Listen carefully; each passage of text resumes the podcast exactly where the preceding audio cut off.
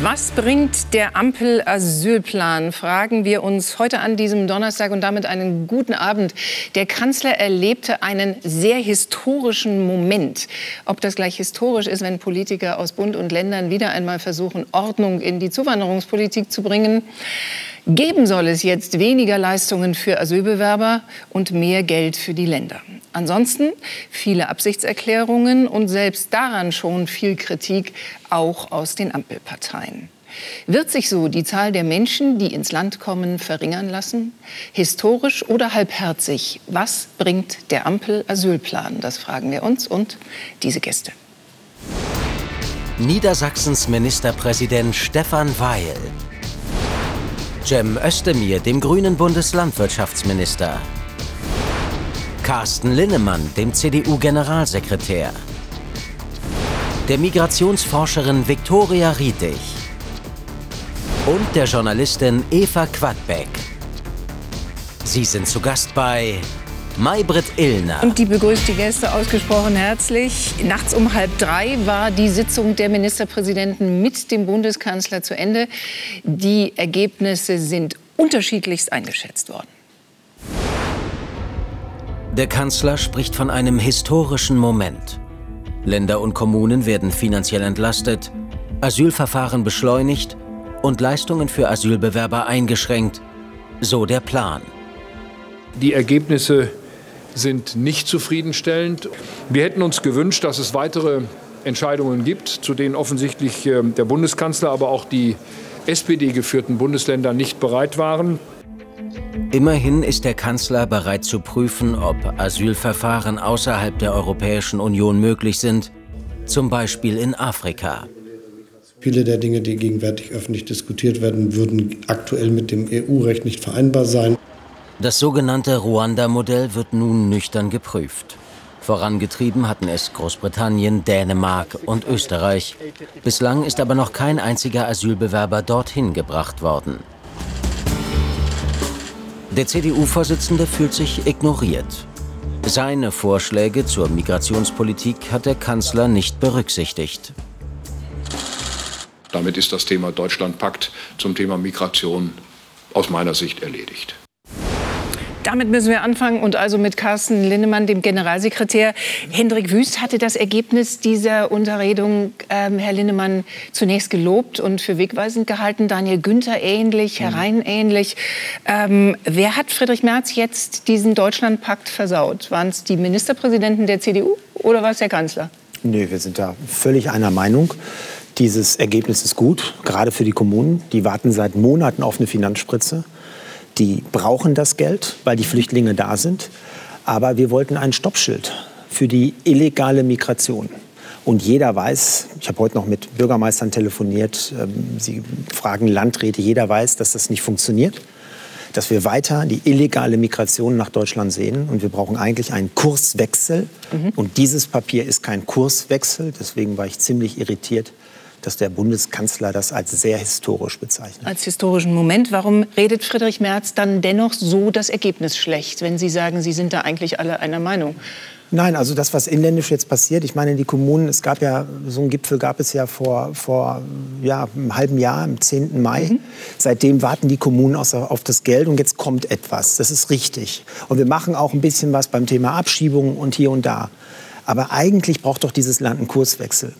Wir kennen so viele Experten und alle sagen das Gleiche dass wir einen Kurswechsel brauchen, dass in Zukunft nur noch Menschen zu uns kommen, die bereits einen positiven Asylbescheid haben. Mhm. Das ist und es sagen alle Experten von Herrn Knaus bis zu Herrn Kopmanns. Ja. Und während Corona haben wir immer die Experten alle hier gehabt. Die hatten unterschiedliche Meinungen. Jetzt haben die Experten eine Meinung. Und deswegen brauchen wir diesen Kurswechsel. Okay.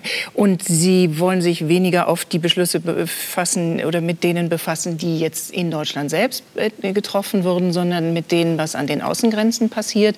War denn, und das ist ja interessant, dieser Vorschlag von Hendrik Wüst zu sagen, wir wollen zukünftig auch ermöglichen, dass in Drittländer abgeschoben werden kann und außerdem in diesen Drittländern Asylverfahren stattfinden können, unter anderem Ruanda. Wusste Friedrich Merz davon? Das ist genau richtig, Wusste was Hendrik Wüst sagt. Und das bestätigt auch Friedrich Merz. Das steht auch in unseren 26 ja. Punkten, sagen alle Experten dass in einem Drittland das Verfahren stattfindet. Sie mhm. sehen es jetzt, ich habe eben noch mit Manfred Weber telefoniert, Albanien macht es gerade mit Italien. In Zukunft sollen die Flüchtlinge, die in Italien ankommen, ja. nach Albanien gehen. Dort findet die Prüfung statt. Und wer negativ beschieden wird, wird von dort zurückgebracht. Und wer positiv äh, beschieden wird, darf nach Italien. Das ist doch Humanität. Dann mhm. kommen doch wirklich diejenigen, die auch Unterstützung brauchen. Jetzt kommen doch nur die starken war noch mal die Frage, und die jungen war Männer. Friedrich Merz, richtig? War Friedrich Merz, also sagen Sie schon ganz lange, richtig? War Friedrich Merz eingeweiht in diesen Plan von Hendrik Wüst, das Holter die Polter in diese Ministerpräsidentenkonferenz zu tragen? Ja klar, ja, Friedrich Merz hat das Thema das? Auch beim Bundeskanzler angesprochen. Ja. Wir hatten zwei Tage vor der MPK, einen Tag vor der MPK abends noch eine Präsidiumssitzung, wo wir darüber gesprochen haben. Ja. Frau Illner, das ist alles nicht witzig. Wir werden in zehn Jahren hier noch mal sitzen und uns die Frage stellen, was haben wir damals gemacht? Und wenn wir jetzt keinen also Kurswechsel... Genau. Kurswe nein, historisch ist das, was vor 34 Jahren passiert ist, der Mauerfall. Sowas ist historisch. Aber äh, Prüfaufträge und dieses Papier als ja. historisch zu bezeichnen, wo es keinen Kurswechsel gibt, so, da können wir nicht mitmachen. Stefan Weil dran. Wir sind dankbar, dass dass er uns zugeschaltet ist aus Hannover. Er war dabei und hat, Herr Weil, das ist interessant, sehr früh zu verstehen gegeben, dass Ihnen das überhaupt nicht gefallen hat, was die sogenannten B-Länder da auf den Tisch legten, nämlich diesen zusätzlichen Vorschlag, dass, und es ist eigentlich so gar nicht ein so neues, eine so neue Idee, dass Asylverfahren nicht nur an der Grenze Europas stattfinden könnten, sondern in sogenannten Drittländern. Ruanda wird diskutiert, andere Länder auch. Warum sind Sie da so sicher, dass das nicht funktionieren wird? Und warum lässt sich der Kanzler dann darauf ein? Also zunächst einmal, unsere Sitzung hat deswegen so lange gedauert unter äh, den Ländervertretern, weil da ganz viele Punkte neu besprochen werden sollten, gemessen an dem Beschluss, den wir drei Wochen vorher einstimmig schon beschlossen hatten. Das war der eigentliche Punkt. Okay. Was jetzt aber die Drittstaaten angeht, ähm, da habe ich überhaupt kein Problem damit, wenn Asylverfahren in anderen Ländern stattfinden. Und mhm. da spricht auch vieles dafür.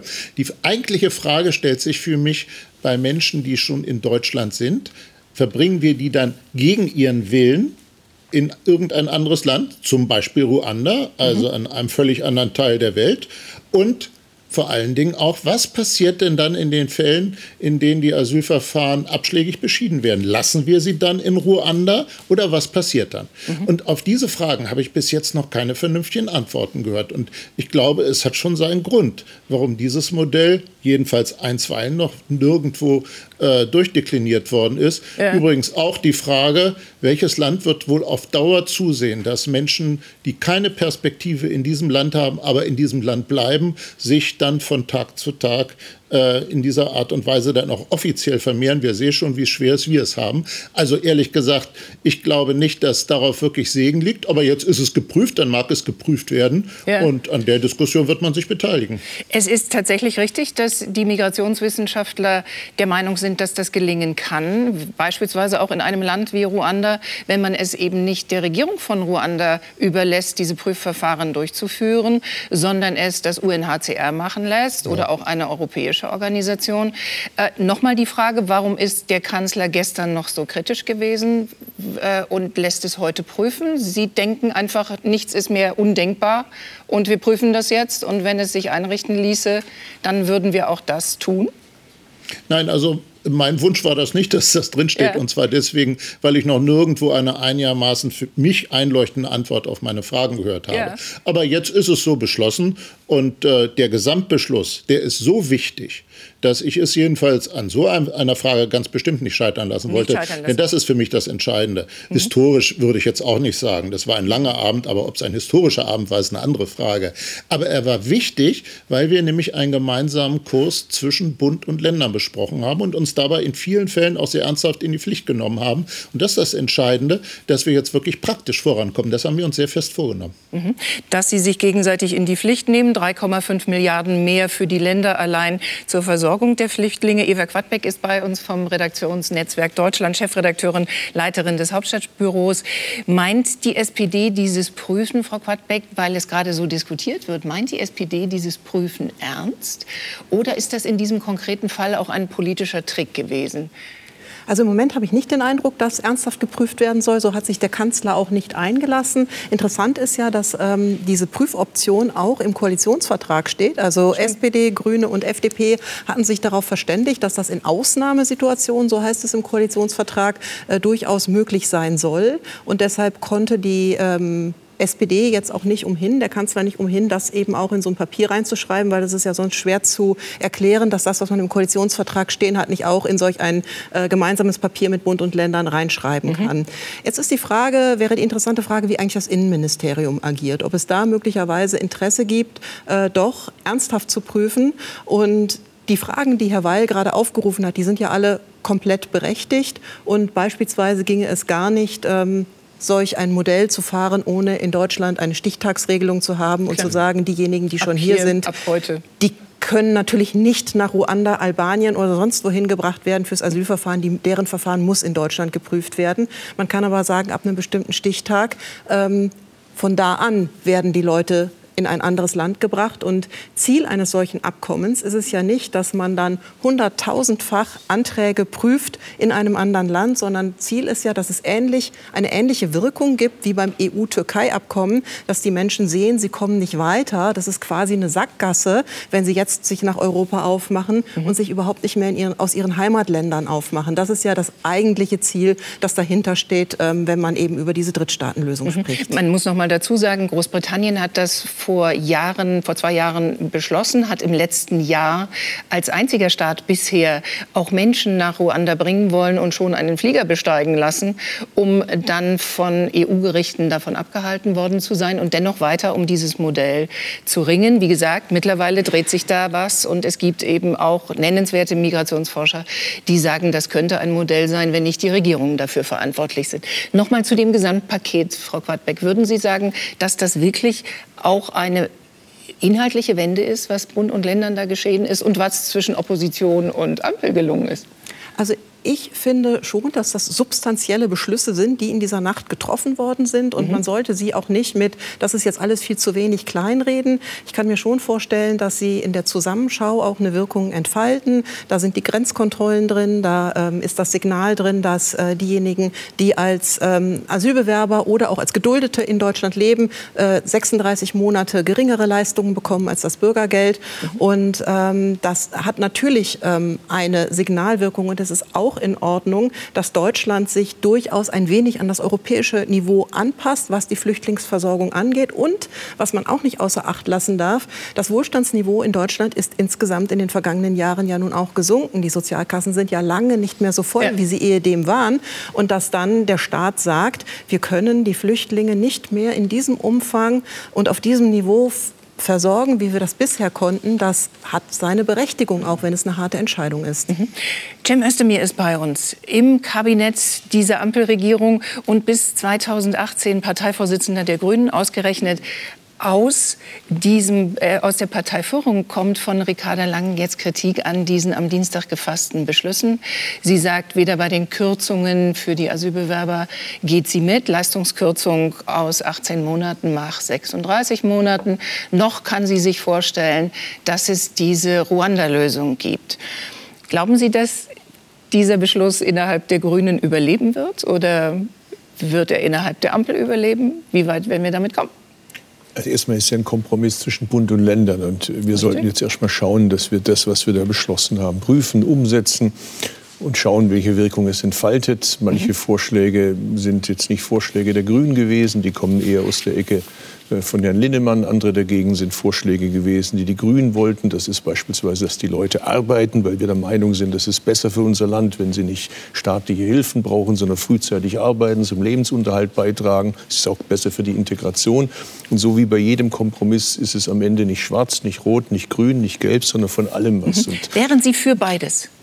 Senkung der Asylbewerberleistungen aus 18 Monaten 36 Monate machen, wo man aus dem Asylleistungsbewerbergesetz bezahlt wird und erst dann diese sogenannten Analogleistungen bekommt und Sozialhilfe bekommt. Das, und haben, wir, das haben wir mit Bund und Ländern so jetzt verabredet. Ja. Die Ministerpräsidentenkonferenz und der Bundeskanzler. Beteiligt waren ja auch der Vizekanzler und der Finanzminister, also mhm. die anderen beiden Koalitionspartner im Bund.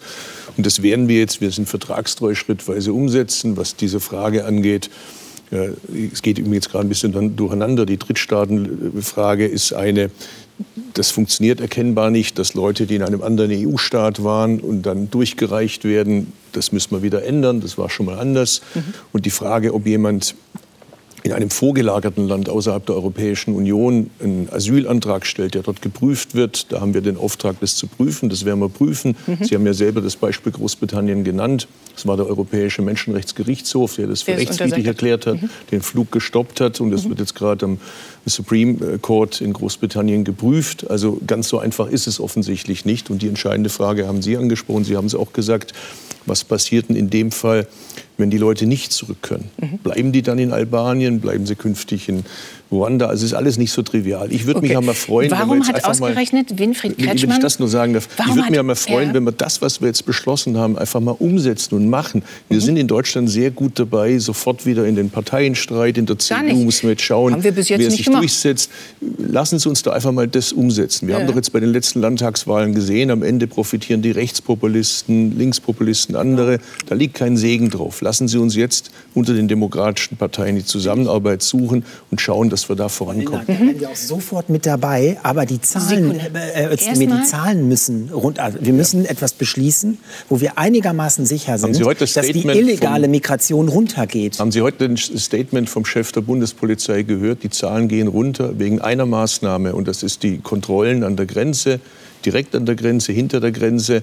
Das hilft kurzfristig. Die mhm. anderen Maßnahmen, da gebe ich Ihnen recht, die sind eher mittel- und langfristig gesehen. Wir reden da auch ein bisschen über einen Marathon.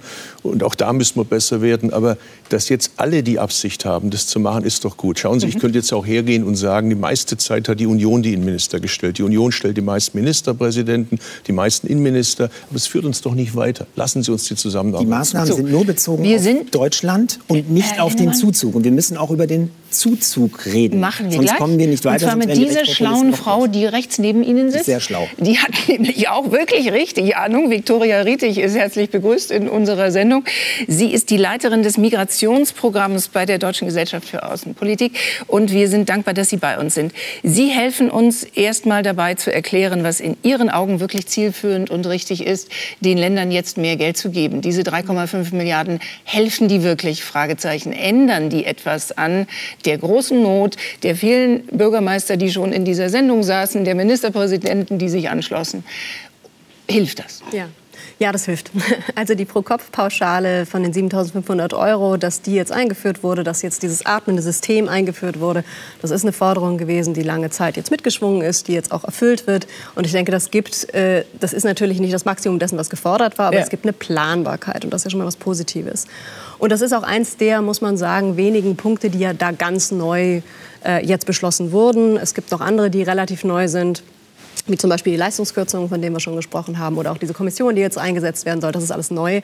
Aber sehr viele Sachen da drin sind ja jetzt auch schon so vier bis sechs Wochen alt. Also alles, was wir da über Rückkehr drin gelesen haben und auch mhm. über Binnengrenzkontrollen, das haben wir eigentlich schon, das wurde jetzt schon beschlossen, auch in Gesetze teilweise gegossen Stimmt. in den letzten Wochen. Und dann haben wir einfach sehr, sehr viel, und das ist wichtig zu betonen, dann haben wir da sehr, sehr viele Sachen, die einfach alte Hüte sind. Mhm. Und die wir so oder so ähnlich jetzt schon seit Jahren besprechen. Und dazu gehört ne, die GEAS-Reform, dazu gehört die äh, mhm. Verschnellerung von oder Beschleunigung von Asylverfahren. GEAS-Reform muss man noch mal erklären, das ist drin, die Asylreform des der europäischen Asylsystems. Genau. In Europa, genau. Und natürlich, was da auch, was ja eigentlich auch ein alter Hut ist, ist eben die Prüfung der Möglichkeit, Asylverfahren in Drittstaaten mhm. durchzuführen. Also es ist sehr interessant, dass wir das jetzt so heiß diskutieren, obwohl das natürlich seit zwei Jahren schon im Koalitionsvertrag stand. Ja, und wenn wir uns jetzt alle, fragen, was bringt das denn ja, eigentlich? Selbst Otto Schilly darüber schon nachdachte. Genau. Im Jahre also 2004, Libyen war das, glaube ich. Also oder? es ist ein Evergreen und eigentlich ja. reden wir seit den 90er Jahren über dieses, äh, über dieses System und über diese Idee, Asylverfahren in, in Drittstaaten auszulagern. Kann ich auch gleich noch was zu sagen. Ja. Aber erstmal wenn wir fragen jetzt in der Gesamtschau, was bringen denn diese Sachen? Da würde ich sagen, der, der, Sinn und Unsinn dieser Beschlüsse, der steht und fällt jetzt nicht so sehr mit dem, was da drin steht, sondern, da bin ich ganz bei Ihnen, Herr Özdemir, mit der Umsetzung. Ja, mhm. kriegen wir das diesmal umgesetzt? Denn das ist in, am Ende in Deutschland immer das Problem. Wir sind immens schlecht darin, migrationspolitische Beschlüsse auf Bundesebene tatsächlich auch umzusetzen. Und das ja. liegt an zwei Gründen. Zum einen haben wir ein externes Problem wo wir mit Partnern arbeiten müssen, in Drittstaaten, aber auch in der Europäischen Union, die schlichtweg nicht mitmachen. Und dann haben wir ein internes Problem, dass wir wahnsinnig ineffiziente Prozesse und Arbeitsteilungen haben zwischen Bund, Ländern und Kommunen, hm. okay. die dazu führen, dass wir sehr uneinheitlich umsetzen und dadurch auch unfair umsetzen. Also wir haben ein unfaires System in Deutschland.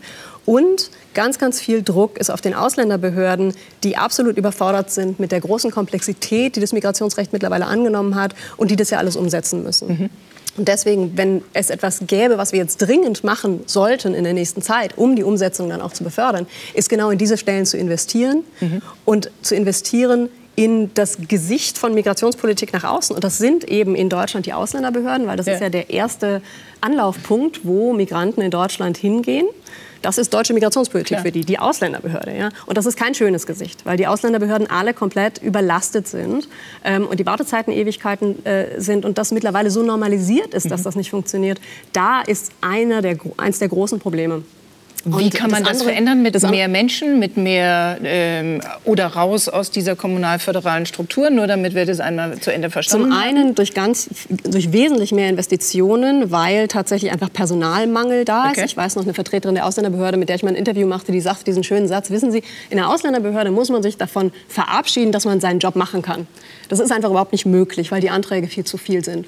Und diese Situation müssen wir ändern, wo also dieses kleinste Glied Ausländerbehörde Komplett so überlastet ist. Das heißt, mhm. da Investitionen rein. Aber wir müssen auch strukturell wie wir Migrationspolitik umsetzen, tatsächlich anders denken. Das ist immer so ein mhm. furchtbarer Ausdruck. Also wir müssen umstrukturieren. Wir müssen wirklich eine Reform machen dessen, wie wir Migrationspolitik machen. Im Bereich der Rückkehrpolitik ist es ganz besonders augenfällig wenn wir dieses große Ziel, bessere Rückkehrpolitik, mehr Abschiebungen, mhm. äh, wenn wir das tatsächlich durchexerzieren wollen, dann kommen wir nicht drum herum, diese historisch gewachsene, aber höchst ineffiziente Struktur zu ändern, sodass wir mehr Zentralisierung haben ähm, und um dadurch eben auch eine fairere, eine effizientere und gleichzeitig auch eine humanere mhm. Migrations- und Rückkehrpolitik auch aufzubauen. So, ich bin ja wir versuchen von pragmatischen Lösungen. Ich meine, 2015, als eine Million Menschen aus Syrien und anderen Ländern gekommen sind, haben wir alle gedacht, nach den Erfahrungen, jetzt sind alle Außenbehörden digitalisiert. Weit gefehlt. Ich meine, diese einfache Maßnahme, dass wir wissen, wer ist wo, mhm. woher, dass wir es erfassen in Deutschland und europäischen den Außengrenzen, ist eigentlich eine Binse. Ich meine, der desaströse Zustand unseres Landes, was Digitalisierung angeht, übersetzt sich ja auf den Zustand der Außenbehörden, wie Sie gesagt haben. Das ist zum Beispiel eine Maßnahme, die würde sehr schnell helfen. Es ist gut, dass der Kanzler da jetzt massiv Druck macht, dass alle Außenbehörden so schnell wie möglich digitalisiert mhm. werden. Wir, die Ausländerbehörden stöhnen auch, Herr Weil, Entschuldigung, ich setze gleich noch eine Frage oben drauf auf. Äh, hat das Niedersachsen vielleicht sogar schon auf dem Zettel und arbeitet heftig daran? Also wie in jedem anderen Flächenland auch, ist das sehr unterschiedlich. Mhm. Aber was jetzt ansteht bei uns, ist auch ein sehr intensiver Prozess zwischen dem Land und den Kommunen, möglichst schnell alle Ausländerbehörden auf einen guten digitalen Stand zu bringen und sie damit übrigens auch attraktiver wieder als Arbeitsplatz zu machen für viele Menschen, die dort eine höchst verdienstvolle Arbeit leisten. Mhm. Äh, ich will nur etwas sagen zur Kritik von dezentralen Systemen. Also viele Bürgermeisterinnen und Bürgermeister wären begeistert bei dem Gedanken, wenn morgen der Bund erklären würde, er ist jetzt künftig zuständig für die Unterbringung von geflüchteten Menschen. Und das würde ein heilloses Chaos werden, das kann ich versprechen. Denn das ist in vielen Fällen eine außerordentlich kleinteilige Arbeit, wo man sehr eng miteinander zusammenarbeiten muss mhm. und wie das zwischen der fernen Bundesbehörde und der konkreten Kommune vor Ort geschehen soll. Also das entzieht sich meiner Fantasie. Mhm. Das ist, äh, glaube ich, das, das zählt zu den Vorschlägen, die uns eher weniger weiterbringen. Okay, Frau Rietig, Sie müssen retournieren, natürlich. Ja, genau. ähm, nee, da stimme ich absolut zu. Die Ausländerbehörden und alles, was kommunal ist, sind genau dann gebraucht, wenn es um Unterbringung geht und um Integration.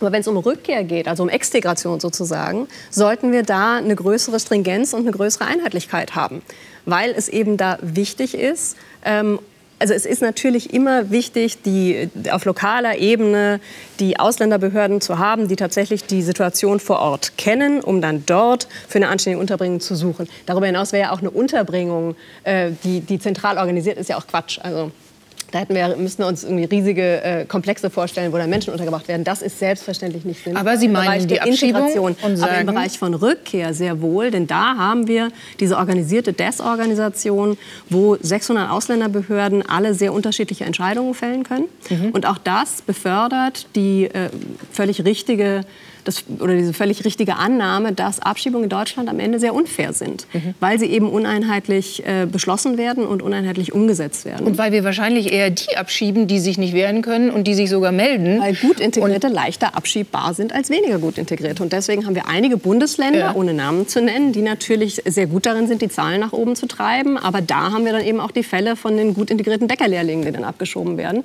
Hingegen haben wir andere Bundesländer, wo Bayern. eben Abschiebungen weniger sagen wir politisch gewollt sind und da haben wir dann eine absurde Situation, wo ein Fall von einem straftätigen Ausreisepflichtigen trotzdem, der sich nicht ähm, mit, der, mit der Abschiebung ernsthaft befassen muss. Also da wird das einfach nicht durchgesetzt. Ja. Wir haben den, von dem Kanzler in Erinnerung, ich frage gleich die Politik, den äh, Satz aus dem großen Spiegel-Interview, das jetzt in Größenordnung abgeschoben werden soll.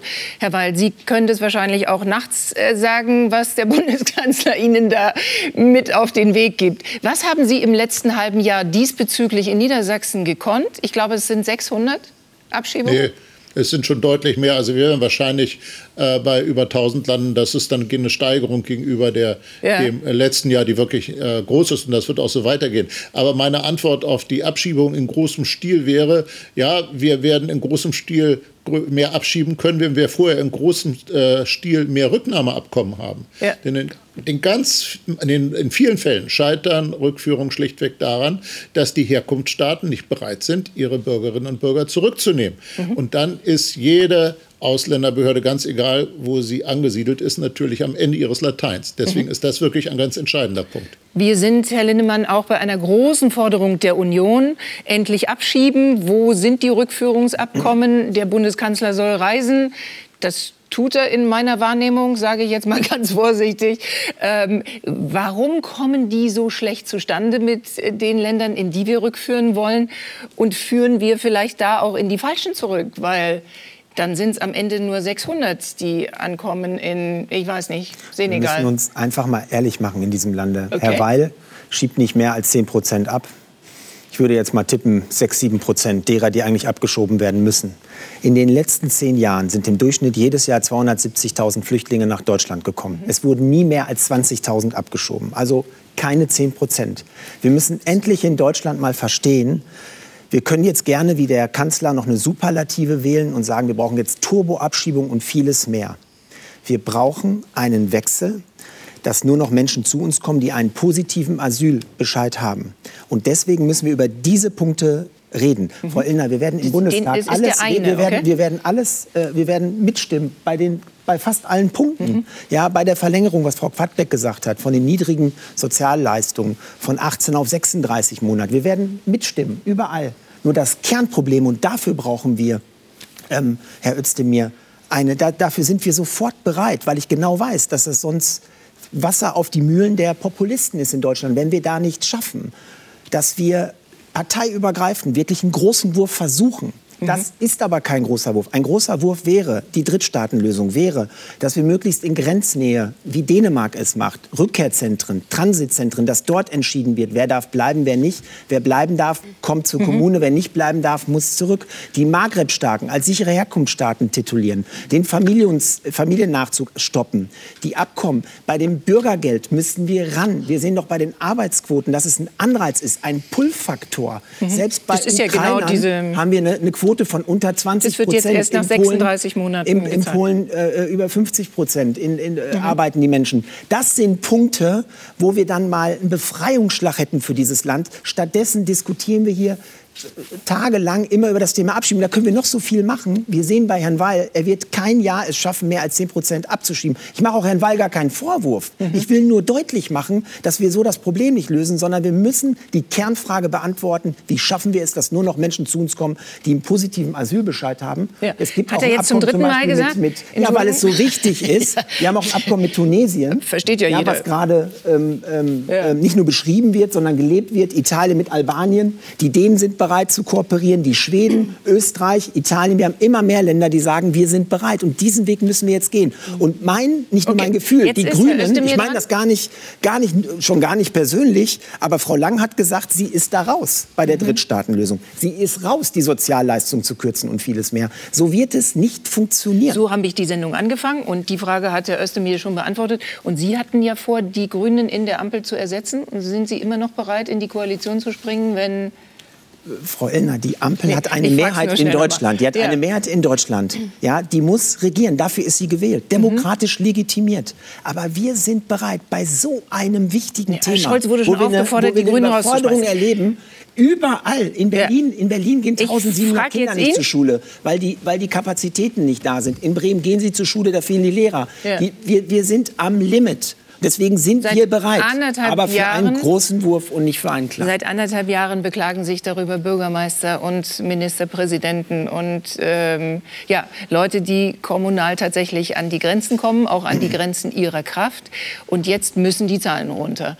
Wie gehen die Zahlen runter, Herr Özdemir. Mal unabhängig davon, dass Frau Lang und ähm, Herr Kretschmann zusammen ja tatsächlich dieses Papier geschrieben haben und genau diesen ich Satz sagen, aber Sie nehmen es mir ab. Ja, danke, das ist ja. so.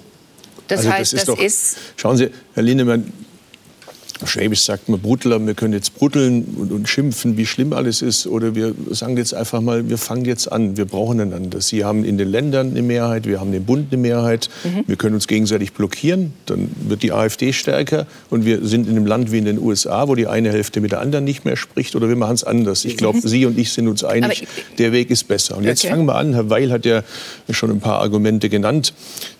Schauen Sie, wir machen jetzt eine Maßnahme. Das ist Ihr Argument immer gewesen mit den Pull-Faktoren, also von 18 auf 36 Monate. Wir führen die Karte ein, das heißt, es gibt kein Cash mehr, sondern eine Karte. Auf der anderen Seite, was wir ebenfalls machen, ist, dass wir sagen, bei denen, das ist ja auch eine Forderung von Ihnen, von anderen gewesen, 5% Aufnahmewahrscheinlichkeit soll das Verfahren, und zwar komplett in drei Monaten abgeschlossen werden. Bei den anderen in sechs Monaten. Mhm. Das unterscheidet sich deutlich von dem, was wir jetzt gerade haben. gerne machen, einfach mal machen. Ja, das, Machen wir, aber da brauchen wir auch Sie und Sie brauchen damit, uns. So, das, ist doch, das, ist doch, schön, aber ja. ich erinnere Sie dann ab äh, nächste Woche wieder dran. So, und jetzt auch kommt ein weiterer Punkt dazu. Da hat sich Ihre Kanzlerin dran probiert und, und unser Kanzler macht es jetzt. Das ist das, was Herr Weil zu Recht angesprochen hat. Das sind die Rücknahmeabkommen. Die braucht man, weil, schauen Sie, virtuelle Abschiebungen verändern nichts. Das haben Sie ja gerade beeindruckend geschildert. Reale Abschiebungen gehen nur in reale Länder. Dazu müssen die Länder bereit sein, ihre mhm. Bürger aufzunehmen. Da gibt es ein Potpourri von Möglichkeiten. Das ist manchmal leider möglicherweise Druck, manchmal sind es Angebote, in denen mhm. man sagt, äh, wir geben euch ein Angebot, dass wir euch bei der dualen Ausbildung helfen. Wir geben euch eine Möglichkeit, dass eure Studierenden bei uns in Universitäten ja. studieren können und Oder so Arbeitskräfte, weiter. Wirtschaftliche Kontingent, Zusammenarbeit, genau. mhm. legale Ein äh, Möglichkeiten. Übrigens, ja. Winfried Kretschmann, mein Ministerpräsident, hat es im westlichen Balkan damals ja vorgeschlagen. Es war sehr erfolgreich.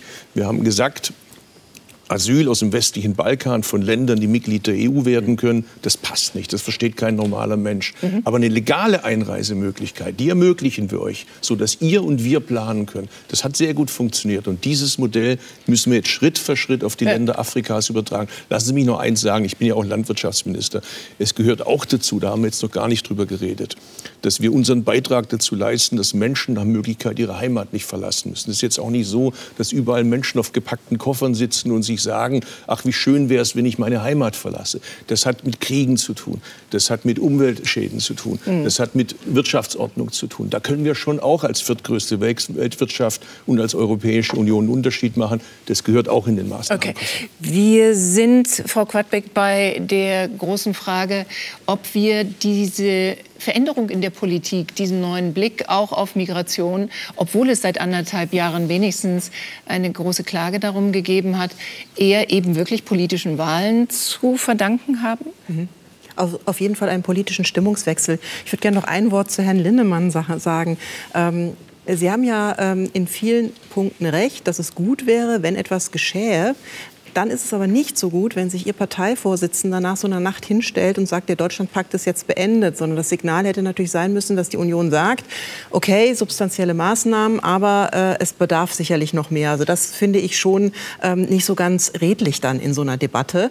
Und äh, dann zu der Frage, wie ist der politische Stimmungswechsel zustande gekommen? Ja, das sind ähm, einmal sicherlich die Wahlen in Hessen und in Bayern gewesen, insbesondere in Hessen, weil da nämlich klar war, dass die AfD auch in Westdeutschland angekommen ist. Bisher hat man sich ja immer gerne darauf rausgeredet, das ist halt so ein Problem in Ostdeutschland und die haben die Demokratie nicht verstanden. Aber mhm. nein, mhm. das ist natürlich mitnichten so, sondern die äh, große Teile der Bevölkerung fühlen sich von äh, insbesondere der Ampelregierung einfach nicht genug gesehen und gehört. Und ähm, auch wenn ich mich unterhalte beispielsweise mit ähm, ähm, Meinungsforschern, die sagen, dass ähm, auch äh, ihre Ergebnisse aus ihrer Sicht nicht, ähm, ja, nicht, nicht wirklich verstanden werden von der Politik, nicht angenommen mhm. werden. Mhm. Und ähm, ich frage mich, wird das jetzt gelingen im nächsten halben Jahr, dass man tatsächlich solche Maßnahmen umsetzt, so wie Sie es gerade gesagt haben. Die Maßnahmen müssten jetzt wirklich schnell umgesetzt werden, dass es einen spürbaren Rückgang am Zustrom von ähm, geflüchteten Menschen nach Deutschland gibt? Oder brauchen wir noch die Europawahlen, damit mhm. es dann doch noch mal dumm macht bei der Politik und dass man wirklich das Signal hört? Dann kommen im nächsten Herbst die Landtagswahlen in Brandenburg, in Sachsen und in Sachsen-Anhalt, wo überall die AfD aktuell nach Umfragen mhm. Mehrheitspartei ist. Und das ist eine wirklich brandgefährliche Situation, die aus meiner Sicht immer noch nicht komplett verstanden ist von der Ampelregierung. Sonst würde man tatsächlich jetzt auch schon anders sprechen und sonst würde man jetzt nicht ähm, noch mal darüber reden, geht der Beschluss oder geht der Beschluss ja. nicht, sondern da würde man sagen, okay, können wir in den nächsten zwei, drei, vier Sitzungswochen vor Weihnachten ähm, noch entsprechende Gesetzesanträge einbringen, damit dann eben auch die Wirksamkeit sich zeigt. Und Herr Özdemir, in einem Punkt äh, stimme ich Ihnen zu. Ich glaube, dass die Grenzkontrollen tatsächlich was bewirken. Das ist gut. Also die, und das steht ja auch in dem Papier drin, dass die fortgesetzt werden sollen. Und was eben auch noch wichtig ist, diese Schleierfahndung rund um die Grenzen, wo man dann eben vor allen Dingen den Schleppern das Handwerk legt. Es geht ja nicht nur darum, dass man die Menschen, die nach Deutschland kommen möchten, mhm. ähm, aufhält oder ähm, ihnen den Weg versperrt, sondern es geht ja vor allen Dingen darum, den Schleppern das Handwerk zu legen. Doch ein Satz zu Frau Quadbeck, weil sie mich angesprochen hat. Aber danach, danach. Ganz kurz, es wird sehr vieles gesagt und auch sehr vieles Gutes gesagt, aber ich würde gerne einen kleinen Widerspruch wagen in Richtung von Herrn Özdemir und auch von Herrn Linnemann. Ähm, Herr Özdemir, was gelingt? Also hier ist ja die Frage, wie schnell wird das gelingen, was wir, wenn Sie das noch mitnehmen ja, in Ihre Antworten? Also, mittelfristig und langfristig. Also die wenigsten migrationspolitischen Maßnahmen wirken ja, wirken ja wirklich kurzfristig und schnell. Grenzkontrollen können natürlich immer so einen kurzfristigen Effekt haben, der aber dann mittelfristig auch oft sehr wieder abnimmt, auch weil Schmuggler dann wieder einen anderen Weg finden. Ne? Also deswegen, das meiste, was wir machen, ist sowieso eher mittel- und langfristig so. Ähm, Herr Özdemir, Sie haben viele wichtige Sachen gesagt, unter anderem auch ein Highlight äh, gelegt auf die Fluchtursachen, was ein wichtiger Punkt ist, den wir derzeit in Deutschland kaum besprechen. Das ist mhm. wichtig. Aber Sie haben auch so einen Migrationsmythos perpetuiert, gerade oft gehört, aber trotzdem falsch, nämlich, dass wir zu den Ländern gehen müssen mit Anreizen und auch mit Sanktionsmöglichkeiten, ein bisschen Druck ausüben müssen und dann machen diese Länder schon mit. Und unsere Forschung hat sehr klar gezeigt, ja, das ist natürlich legitim und auch wichtig und richtig, zu Ländern zu gehen und so ein Anreizpaket zu schnüren aus positiven und negativen Anreizen. Aber Vorsicht, das funktioniert meistens nur bei wirklich kleinen Ländern, die ohnehin ein Stück weit von uns abhängig sind und wo wir auch keine anderen geopolitischen Interessen haben. Bei den Ländern, die wirklich für uns wichtig sind migrationspolitisch, sei es Türkei, sei es Marokko, sei es Tunesien, sei es Nigeria, haben unsere unsere Anreize, unsere positiven Anreize oftmals wenig Effekt. Also Oder jetzt Zuckerbrot Tunesien. ist da nicht mhm. wirklich süß genug. Mhm. Ja. Und unsere Drohungen und Sanktionen, die lassen die auch eher dort kalt. Wir haben in unserer, in unserer Forschung beschreiben wir das als den Teflon-Effekt, dass eben diese Drohungen so an ihnen abgleiten. Ja? Weil die am Ende wissen, und das ist ein wichtiger Punkt, ja klar, ist Europa wirtschaftlich mächtiger. Aber bei Migrationspolitik sitzen diese Länder oft am längeren Hebel und das wissen die auch. Mhm. Denn, und das ist die dreckige Wahrheit, wir brauchen diese Länder in der Migrationspolitik viel mehr, als die uns brauchen.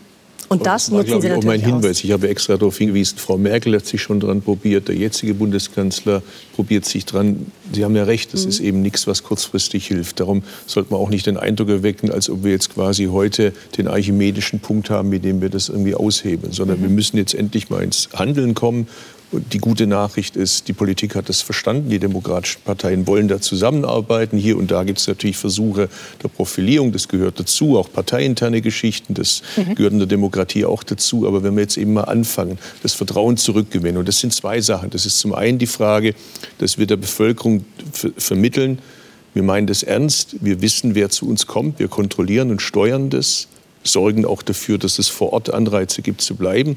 Und zum anderen, wir kümmern uns auch um die Frage der Integration. Beides gehört zusammen. Mhm. Und in beiden Stellschrauben müssen wir besser werden. Und bis jetzt wissen wir eben überhaupt nicht, wer nach Deutschland kommt. Das ist ja nach wie vor auch ein sicherheitspolitisches Problem. Stefan Weil, so einfach ist das in der SPD auch nicht durchzusetzen, weil nicht nur in den Grünen, Herr Özdemir kann sich kurz erholen, auch in der SPD gibt es heftige Kritik. Wir als SPD dürfen beim rhetorischen Überbietungswettbewerb in der Asylpolitik nicht mitmachen. Das Fordern von Abschiebungen im großen Stil ist nicht nur unsolidarisch, sondern spielt am Ende den Falschen in die Hände. Es gibt in der SPD aktuell beim Asylrecht einen Kurs nach rechts und das besorgt mich sehr. Jetzt ist es an der Zeit, dass Menschen in der SPD, wie ich das jetzt auch mache, dagegen aufstehen und klare Kante gegen diesen Kurs von Nancy Faeser und Olaf Scholz zeigen. Ganz klar die Frage, haben die beiden da nicht einen Punkt, dass die Grünen, die SPD, die Union in dieser Schärfe darüber erst diskutieren, seit es Wahlergebnisse gibt. Wer zu spät kommt, den bestraft der Wähler? Also zunächst mal, ich habe den Eindruck, im Vergleich zu der CDU und auch zu den Grünen ist im Moment die SPD in dieser Hinsicht ein Hort relativer Einigkeit. Mhm. Dass, es bei einem, dass es bei einem solchen Thema auch immer wieder unterschiedliche Auffassungen gibt in einer so großen Partei, das liegt auf der Hand. Aber im Kern geht es meines Erachtens um Folgendes. Ich finde auch, dass äh, wir aufpassen müssen, dass wir nicht äh, sozusagen jeden Tag eine neue Sau durchs Dorf treiben, sondern mhm. dass wir vor allen Dingen jetzt auch zeigen müssen, dass wir praktisch vorankommen. Das war etwas, was, glaube ich, in der Diskussion zum Beispiel von Frau Rietig und Frau, Frau, Quadbeck, Frau Quadbeck richtigerweise ja hervorgehoben worden ist. Das ist das Entscheidende. Ja. Und äh, ein Beispiel dafür ist äh, insbesondere auch das, was derzeit an den Grenzen passiert. Ein zweiter Punkt, der mir wichtig ist. Persönlich halte ich es für absolut naheliegend, dass wir die Frage von Zuwanderung eigentlich nur dann vernünftig in den Griff kriegen, wenn es uns gelingt, auf der europäischen Ebene tatsächlich jetzt endlich zu einem gemeinsamen Kurs zu kommen. Ich meine, wenn die Leute Leute sich durch halb Europa nach Deutschland durchgeschlagen haben, ja. dann liegt es doch auf der Hand, dass es viel schwieriger ist, dann beispielsweise Rückführungen zu organisieren, als wenn, als wenn das sie noch als wenn das direkt an, an der europäischen Grenze geschieht. Da kann man sagen, naja, das entscheiden wir ja nicht in Deutschland, sondern in Brüssel.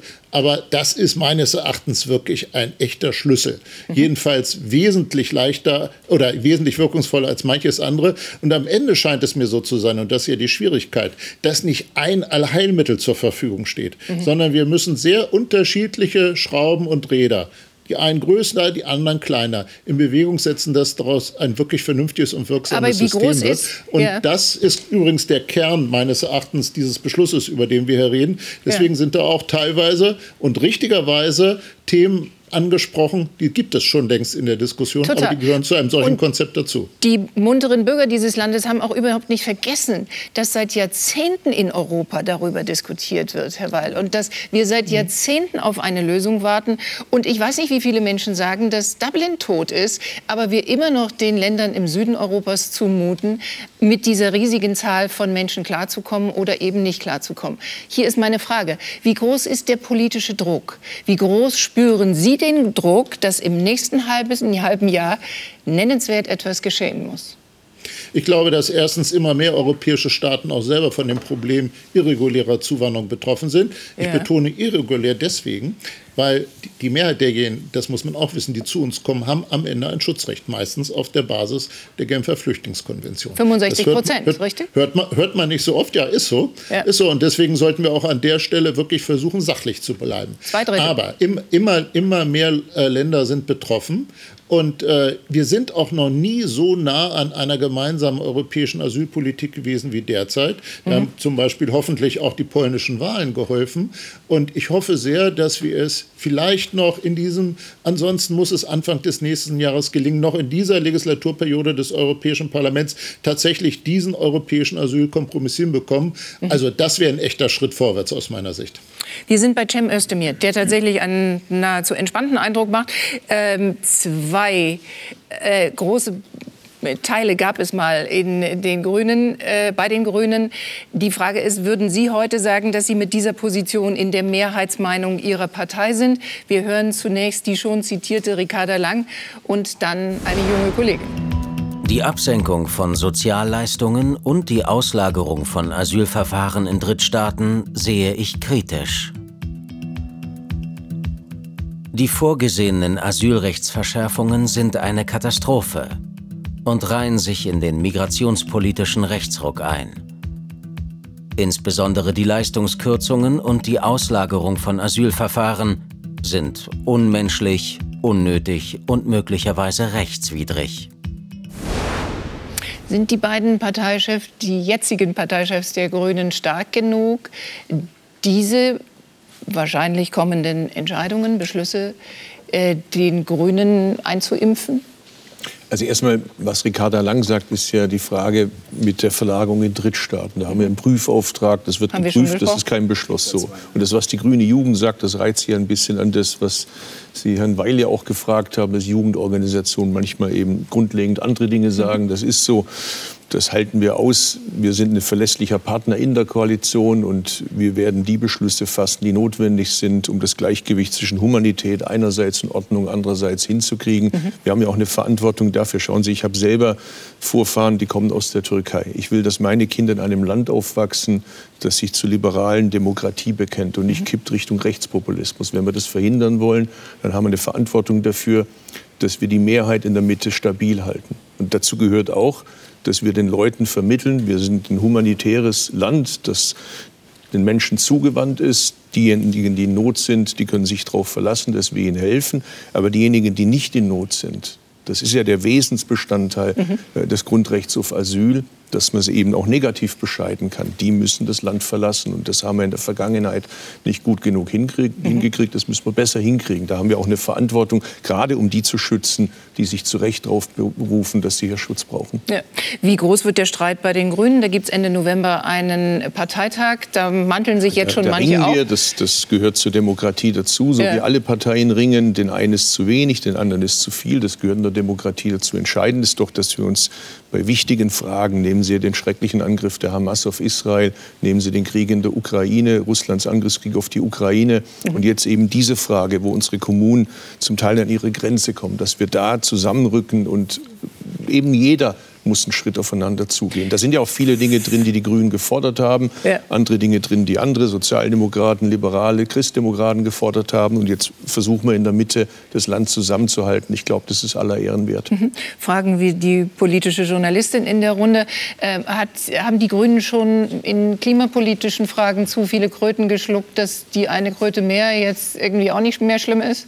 Ich glaube, das wird ein Parteitag werden vom 23. bis zum 26. November, ähm, bei dem man schon sehr gut wird sehen können, unter welchem Druck äh, die Grünen stehen. Einmal ähm, in der Koalition, wo sie viele Kompromisse machen müssen, aber auch ähm, innenpolitisch stehen sie unter Druck. Also die ähm, Union war ja bisher auch durchaus immer ein potenzieller Koalitionspartner für die Grünen. Die Union setzt sich im Moment sehr stark ab von den Grünen. Ähm, wir können das äh, beispielsweise in Hessen sehen, wo jetzt zu erwarten ist, dass es eben eine schwarz-rote Koalition gibt und die schwarz-grüne Koalition, von der eigentlich alle meinten, dass sie doch recht erfolgreich äh, regiert hat in Hessen und ja eigentlich auch wiedergewählt worden ist. Ähm, die ähm, ist dann eben passé. Und das wird sich auf dem Parteitag spiegeln. Also Druck von zwei Seiten. Einmal mhm. parteiintern, mhm. haben wir zu viele Kröten geschluckt und dann aber auch der gesellschaftliche, der gesellschaftliche Druck von außen, der auf die Grünen ja tatsächlich teilweise auch ähm, boshaft äh, stattfindet und äh, wo die Grünen sich ähm, auch sehr vielen Anfeindungen, die über sachliche Kritik ja, an den Positionen, die die Grünen mhm. vertreten, vertreten, weit hinausgeht. Und ähm, eigentlich ist es ja ein Parteitag, wo der Vorstand gewählt werden soll, wo ein Europaprogramm verabschiedet werden soll.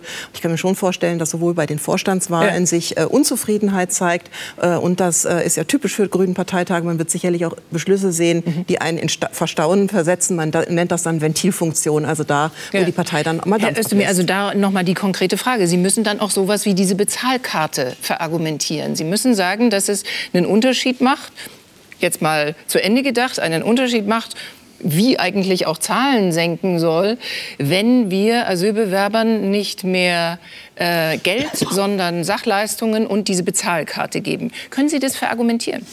Das ist keine grüne Forderung gewesen, da verrate ich kein Geheimnis. Das ist aber auch nichts Neues. Das gab es auch in der Vergangenheit schon. Die Länder haben es nicht eingeführt, weil es ihnen so bürokratisch zu teuer war. Ja. Jetzt soll es äh, bundeseinheitlich geregelt werden, mhm. ähnlich wie die Frage von gemeinnütziger Arbeit. Auch das ist nichts Neues, gab es in der Vergangenheit schon. Bei uns in Baden-Württemberg hat es eine Gemeinde Schwäbisch Gmünd gemacht. Ja. Also ist alles nicht neu. Wir werden das was wir da beschlossen haben, umsetzen. Und dann werden wir sehen, wie es sich auswirkt. Wie es sich auswirkt. Herr Weil, wie erklären Sie den Bürgern Ihres Landes, dass die Bezahlkarte jetzt den Unterschied macht? Die Zahlen der Menschen, die kommen, werden ja nicht runtergehen. Wir behandeln sie nur schlechter. Na, erstmal vermeide ich tatsächlich Übertreibung. Das trägt schon mal sehr zur Glaubwürdigkeit bei, okay. nach meinen Erfahrungen. Ich sage nämlich nicht, dass das irgendwie jetzt äh, die Antwort auf alle Fragen wäre. Ich sage erstens, wenn es klappt, dann wird die Verwaltung wesentlich erleichtert werden und jeder versteht, dass die Kommunen, insbesondere die Ausländerbehörden, an dieser Stelle wirklich jede Entlastung verdienen. Und zweitens sage ich, wenn es dann noch klappt, dann äh, können wir vielleicht dazu beitragen, dass es deutlich weniger Überweisungen aus Deutschland Richtung der Heimatländer gibt. Denn das ist bekannt, dass mhm. zum Beispiel viele Familien aus Nordafrika ihre Söhne versuchen, nach Europa zu schicken, damit sie dort Geld äh, verdienen ja. und das dann nach Hause schicken können. Das ist ehrenwert und ich verstehe die Motivation, aber das ist nicht der Sinn zum Beispiel unserer Sozialleistungen. Ob das gelingt oder nicht, das werden wir jetzt sehen, denn das ganze Thema ist absolut sagen Fachleute, schwierig. Deswegen hat es ja bis jetzt auch noch nicht geklappt. Aber wir ja. machen einen sehr ernsthaften Anlauf. Genau, also Bürgermeister schüttelten auch hier in der Sendung schon den Kopf und sagten, das braucht ganz viele Menschen, das braucht ganz viel Organisation. Aber erstmal halten wir fest, sagen Sie, es wäre nicht ganz so schlimm, wie gar kein Geld mehr zu geben oder nur noch Sachleistungen, weil die Menschen wenigstens mit dieser Bezahlkarte Dinge erwerben könnten. Natürlich. Und wir sind uns auch einig, das hat ein paar Diskussionen gedauert, aber jetzt ist es, glaube ich, Konsens. Es muss auch einen Restbestand an Bargeld geben. Und es mhm. kann nicht alles sozusagen nur einsortiert sein in bestimmte Warengruppen. Das sagt übrigens auch das Bundesverfassungsgericht. Aber noch einmal, wenn es gelingt, dann ist das ein richtiger Schritt vorwärts. Und das wäre eine dieser kleineren Schrauben, über die ich geredet habe. Okay, wir sind bei Frau Rietig. Sie holt schon Luft. Jetzt kommt der Satz der Sätze. Heraus damit. Bringt nichts bringt wenig. Ja. Bringt wirklich wenig. Also ich meine, es, es, ist ja schon angeklungen. Ja? Und das muss man auch einfach noch mal ganz klar sagen. Und ich glaube, dass dieser Satz ist schon in allen Medien rauf und runter. Wir haben ihn alle schon gehört. Sozialleistungen sind einfach ein Faktor unter ganz vielen, die Deutschland attraktiv machen. Aber mhm. es ist nicht der ausschlaggebende Faktor. Viel wichtiger sind Familie und Freunde und die Möglichkeit, dass ich in Deutschland Geld verdienen kann. So. Das Senken dieser Sozialleistungen oder das spätere Anheben dieser Sozialleistungen ist es ja eigentlich. Ja, das spart uns vielleicht ein bisschen Geld. Ich glaube, mhm. die Welt wird das nicht sein. Aber ein bisschen Geld spart das. Das kann man unter diesen Voraussetzungen dann als positiv erachten. Dass der Staat aber Geld spart. Das. Genau, dass der Staat Geld spart. Aber dass das in irgendeiner Form tatsächlich die irreguläre Migration reduziert, merklich reduziert, das ist absolut eine überzogene Aber kein anderes Erwartung. Land in Europa, das ist ja das Argument Andere Länder in von Herrn Europa Linnemann haben gibt so viel Geld für geduldete oder auch abgelehnte Asylbewerber Genau, und deswegen ist es auch absolut moralisch und juristisch vertretbar, dass Deutschland das natürlich auch senkt. Aber Vorsicht, wir haben zwei Sachen, die wir da beachten sollten. Das eine ist, dass natürlich das Bundesverfassungsgericht uns eine Grenze vorgibt. Mhm. Äh, das Existenzminimum gilt für alle, unabhängig vom Aufenthaltsstatus. Und solange sich das jetzt nicht ändert oder wir nicht umdefinieren, was das Existenzminimum ist, ja. solange haben wir da eben einen, eine, eine, eine Deckel, wo wir nicht runterkommen. Okay, so, das ist, ist eine, halt, Moment noch. Ich, Entschuldigung, Ganz genau. wichtig, weil wir ständig darüber reden, wir brauchen diese EU-weite Angleichung, das habe ich auch von Ihnen gehört, ne, zu den Sozialleistungen. Und was wir da natürlich vergessen, ist, dass es zwar in der EU alle gleich sind, aber einige doch gleicher. Und zum Beispiel Dänemark ja ein Opt-out hat äh, zu, zu der Asylgesetz, äh, oder zum Asylrecht Europas und deswegen ihre Leistungen ja auch weiter senken können, mhm. als das Deutschland oder andere europäische Länder tun können. Das heißt, wir können ein Race to the Bottom machen, aber einiger Bottom in runter, Europa ist eben noch runter tiefer, auf den ja? Boden. Ich übersetze es jetzt nur genau. wieder.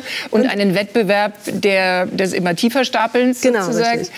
Und, und, der allerletzte Punkt, bitte lassen mich den noch machen, weil ich glaube, den haben wir tatsächlich noch gar nicht besprochen. Auch so in der Debatte in Medien haben wir den Punkt nicht besprochen. Wir reden davon, dass Deutschland attraktiv wird durch die staatlichen Sozialleistungen. Aber wir reden nie davon, dass ja die staatlichen Leistungen nur eine Seite der Medaille sind und die nichtstaatlichen Leistungen auch eine wahnsinnig wichtige Rolle spielen, nämlich in Form der sehr guten Integrationsinfrastruktur, getragen durch Zivilgesellschaft und Ehrenamtler. Mhm. Wir haben in Deutschland über viele Jahre aufgebaut, diese Systeme dass äh, es, es, sehr viele Hilfen gibt für Menschen, die bei uns ankommen. Das Initiativen, was, Vereine gibt. Haben. Mhm. Genau, okay. also es, ah. es, es, hängt natürlich auch an unserer Vereinskultur, dass das so weit um sich greift. Aber Deutschlands Integrationsinfrastruktur durch die Zivilgesellschaft ist viel stabiler als die unserer Nachbarn, mhm. wo das einfach nicht so in der Kultur schon mit drin ist und wo es auch nicht so stark staatlich gefördert wurde. Das heißt, so. je das heißt, weniger der Staat auf der staatlichen Seite, ah, okay. haben wir ja trotzdem noch unsere nichtstaatliche Seite und die Leistungen, die dort gegeben werden. Und wir müssen natürlich davon ausgehen, dass ein Stück weit, wenn wir eine staatliche Leistung absenken, die auch gepuffert wird durch die nichtstaatlichen Leistungen, die existieren. Mhm. Und das ist eben wieder ein, noch ein weiterer Faktor oder noch ein weiterer Grund, warum eben wir wirklich dann nicht von großen Effekten ausgehen können. Also ich finde, dass die Fakten Bände sprechen. Ja. Die meisten Flüchtlinge kommen nach Deutschland. Das Bürgergeld ist sehr attraktiv einfach mal mit Bürgermeistern reden, mit Aber die Leuten vor Diaspora Ort. ist auch in Deutschland. Das, das, das Kernproblem ist, die wir hatten in den Jobs 90er Jahren. In Deutschland. Man kann schwarz arbeiten in Deutschland. Ja, aber es ist aber doch so, ist das, das ist doch komischerweise so, dass die meisten Punkt. in Deutschland Sozialleistungen beziehen ja. und nicht arbeiten gehen. In den anderen Ländern gehen sie arbeiten. Es ist also ein Anreiz, das Bürgergeld, um nach Deutschland zu kommen. Mhm. Und auch die Deutschen, die hier leben. Aber das soll ja jetzt auch geändert werden, Herr Lindemann. Nein, ich möchte, ich möchte einmal, ich, ich habe jetzt die ganze Zeit zugehört, Frau Elner, wirklich fast eine halbe Stunde. Fast eine halbe Stunde habe ich zugehört. Das stimmt überhaupt nicht. Das werden wir sofort Okay, in 20 prüfen. Minuten. Nein, wir können das ja hinterher Weitere noch nachholen. Ich wollte nur mal einmal das, das Argument zu Ende bringen. Wir können gerne jetzt noch über diese ganzen Details reden. Wir hatten in den 90er Jahren eine Situation, wo sehr viele Flüchtlinge nach Deutschland kamen. Und da gab es parteiübergreifend einen Deutschlandpakt, nennen wir es mal so. Da hat die SPD mitgemacht, die ähm, FDP hat regiert und die ähm, CDU. Das gab in ihrem Bundesland, in Baden-Württemberg, da waren die Republikaner sehr stark. Und durch das Asylgesetz, Änderung, durch die Änderung des ah, Asylgesetzes gingen die Republikaner runter, die mhm. Populisten. Das haben wir damals geschafft.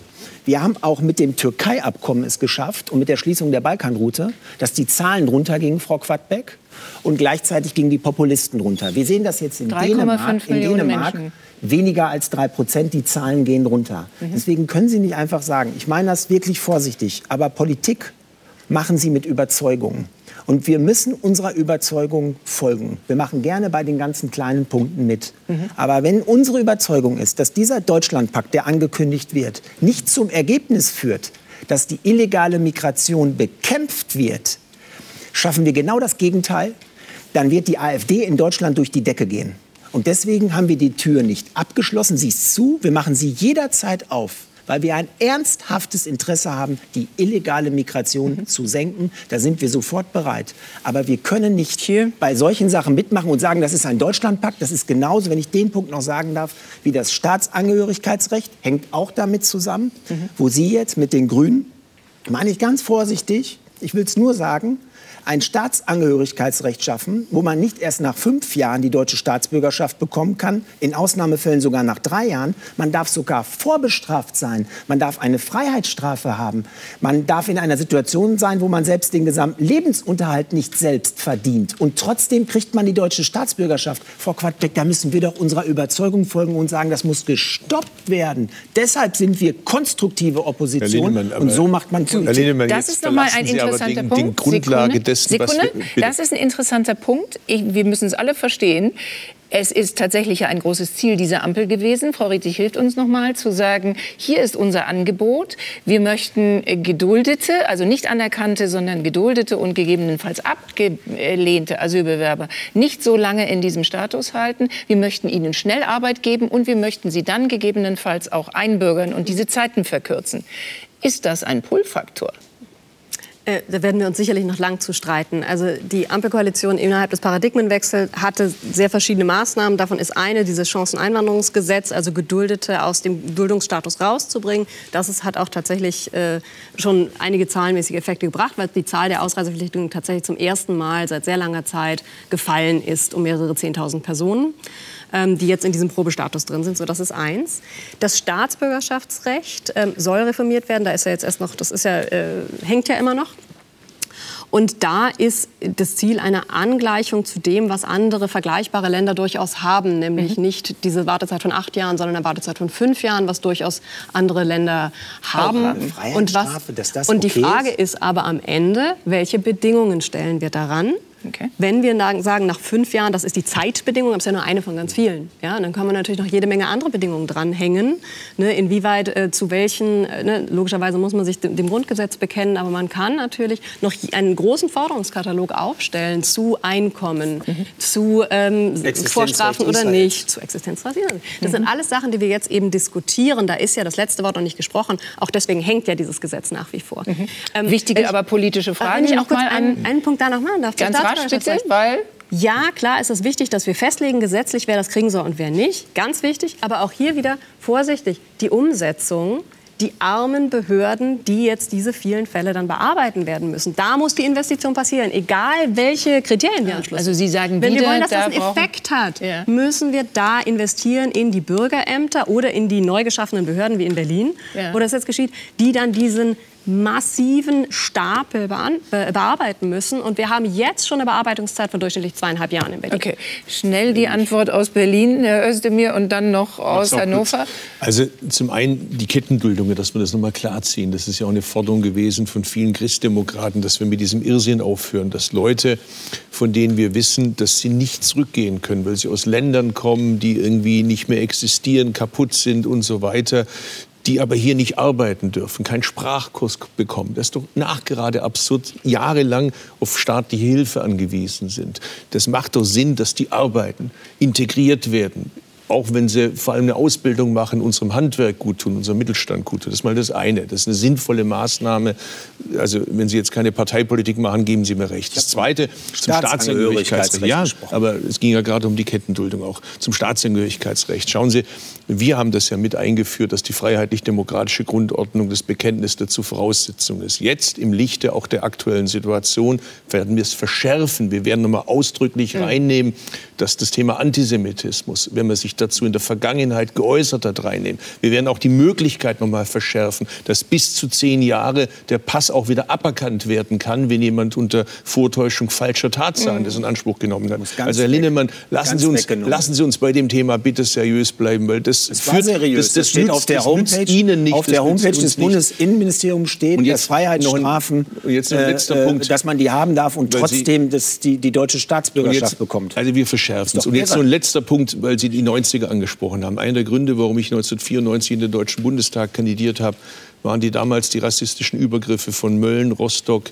äh, Lichtenhagen und so weiter. Das war damals auch das Klima. Und es war nicht gut, dass wir in der Politik damals das haben laufen lassen und dann quasi den Eindruck erweckt haben, wir geben dem nach. Es ist immer besser, wenn die Politik vor der Welle ist und schaut, dass sie die Kontrolle nicht verliert. Von daher ist, glaube ich, auch ganz wichtig, wie wir über das Thema reden. Das zu viel ist der Feind des Guten, Herr Linnemann. Man muss auch ein bisschen aufpassen, dass wir darauf achten, welche Worte wir wählen. Ich bin bei jedem Wort extrem vorsichtig, dass ich auf der einen Seite klar mache, wir werden das ändern, wir meinen das ernst, aber auf der anderen Seite auch nicht, dass es bei den Falschen einzahlt. Und da muss sich, glaube ich, jeder demokratische Politiker immer an die eigene Nase fassen. Herr Weil, die Frage ist jetzt doch noch mal eine in die Aktualität hinein. Nächste Woche wird Olaf Scholz äh, Recep Erdogan die Hand schütteln müssen. Dem Präsidenten, der mit uns tatsächlich ein Abkommen abgeschlossen hat und 3,5 Millionen Syrer aufgenommen hat, mit der EU, nicht nur mit Deutschland, der auf der anderen Seite aber die Hamas für eine Befreiungsarmee hält und äh, das Existenzrecht Israels anzweifelt. Sind das genau diese Kompromisse, diese unendlichen, ja, dreckigen Geschäfte, die wir machen müssen, wenn wir etwas an diesen Zahlen ändern wollen? Ich gehe davon aus, dass Olaf Scholz äh, in den Gesprächen mit Herrn Erdogan wirklich auch Klartext in, in dieser Hinsicht redet. Äh, das ist absurd, das muss man sagen. Äh, und auf der anderen Seite haben wir ein Interesse daran, dass wir mit der Türkei im Gespräch bleiben. Auch das ist ja offenkundig. Ähm, Das ist wie bei vielen anderen internationalen Fragen auch. Wir können uns leider nicht aussuchen, in welchen äh, Fällen, äh, in welchen Ländern wer regiert, sondern da muss man die Dinge so nehmen, wie sie sind. Alles andere wäre einigermaßen naiv und von da aus dann weitermachen. Also deswegen Okay. finde ich es richtig, ich finde es richtig, dass dieses Gespräch stattfindet. Darf ich noch eine Bemerkung machen, Frau Illner? Ja. Ich finde es richtig gut, dass der Deutschlandpakt in Sachen Migration eben doch nicht erledigt zu sein scheint, wie Friedrich Merz gesagt hat, Ja. sondern dass wir die Tür wieder aufmachen sollen. Carsten Linnemann, heute- und wenn sag genau und wenn das- sich- genau das Gleiche und- sagt Friedrich und- und- Merz.